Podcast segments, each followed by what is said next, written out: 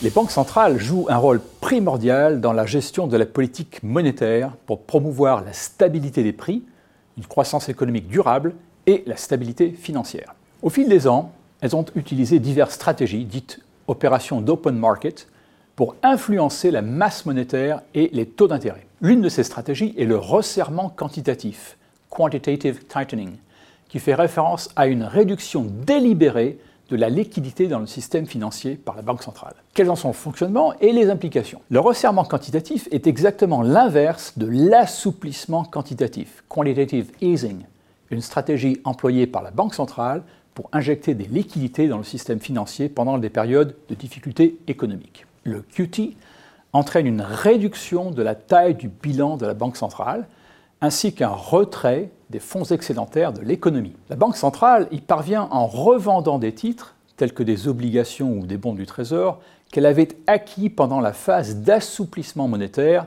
dite QE. La mise en œuvre d'un resserrement quantitatif a des implications très importantes pour la liquidité de l'économie. À mesure que la Banque centrale vend ses avoirs en titres publics, les réserves excédentaires détenues par les banques commerciales diminuent, entraînant une réduction de la masse monétaire globale.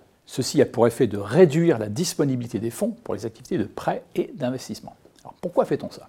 Le resserrement quantitatif peut exercer une pression à la hausse sur les taux d'intérêt, ce qui peut aider à lutter contre l'inflation.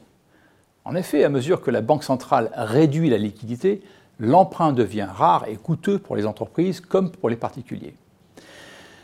Un autre aspect est le prix des actifs, boursiers ou immobiliers. En période de QE, l'injection de liquidités sur les marchés financiers a entraîné une augmentation du prix des actifs, actions, obligations, immobiliers. À mesure que le QT est mis en œuvre et que la liquidité est retirée, un effet inverse se produit, ce qui entraîne des corrections ou des baisses potentielles des prix. Le resserrement quantitatif peut influer sur les taux de change.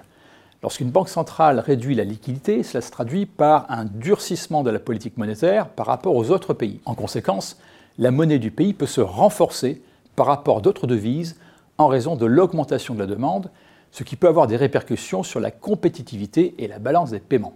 Enfin, le resserrement quantitatif peut avoir pour objectif de faire respirer le bilan de la Banque centrale, qui évidemment n'a pas vocation à enfler perpétuellement. Dans un tel cas, le resserrement quantitatif nécessitera une coordination étroite entre les autorités monétaires et les autorités budgétaires. Alors que la Banque centrale réduit ses liquidités, des mesures budgétaires peuvent être lancées pour assurer un soutien adéquat à la croissance et à la stabilité économique. Une telle coordination est essentielle pour atténuer les effets négatifs potentiels sur l'économie et promouvoir le bien-être financier général. Alors comme on l'a vu, comprendre les implications du resserrement quantitatif est essentiel pour les décideurs économiques pour naviguer dans le paysage en évolution de la politique monétaire et son impact sur l'économie au sens large.